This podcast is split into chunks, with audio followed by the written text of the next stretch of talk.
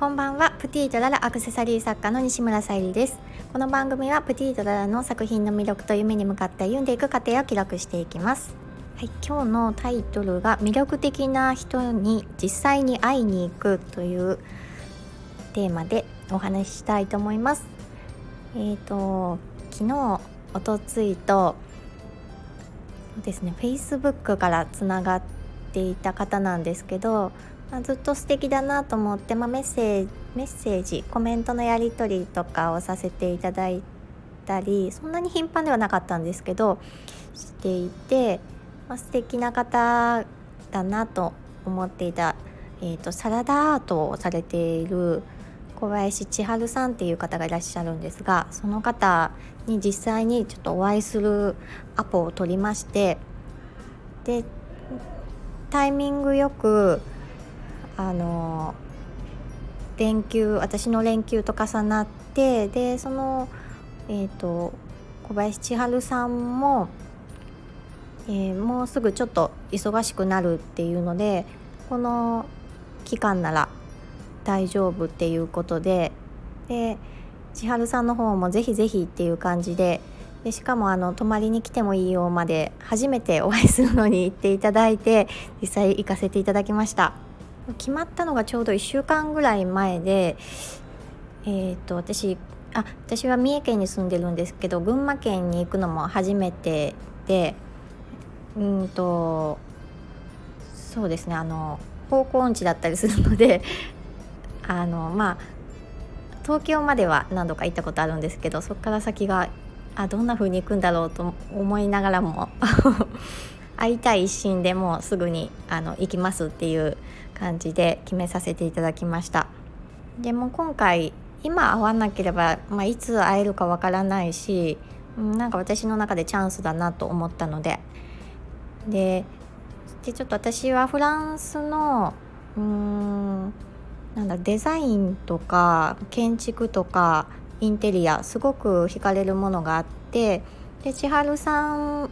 はフランスに住んでたこともありでイラストレーターさんでもありそしてサラダアートという、えーと、アーティストさんでもあるんですけどもそれも私体験したことがなくって毎回繊細で素敵なあの投稿をインスタで拝見していて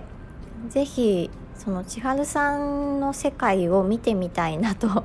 思いましてやっぱりあの会って話してみないとどういうふうにうん、そういった活動につながっているのかとかこんな風に私があの三重県から行こうって思う魅力をその会わなくても感じるっていうのは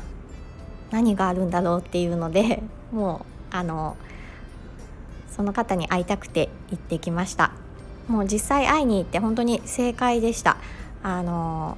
うん。私がもう思っていた以上の お話を聞けたりとかあとはあのアクセサリーの方ももうデザインからされていてブランドも持っていたりしていて私の知らないこともたくさんありましたし、うん、お家ももうあのびっくりするぐらいあの、うん、私ここに住みたいと思うぐらい素敵なお家でした。その設計から全部されているということだったので本当に、うん、素晴らしいあの出会いができて本当に良かったなと思います。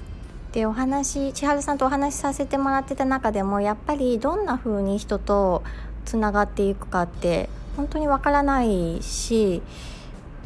行動を起こすことによって人生ってガラリと変わることもあると思うので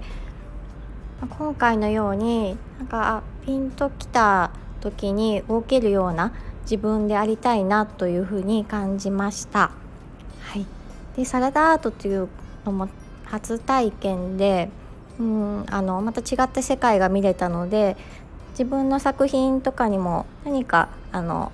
活かせるヒントになるかなっていう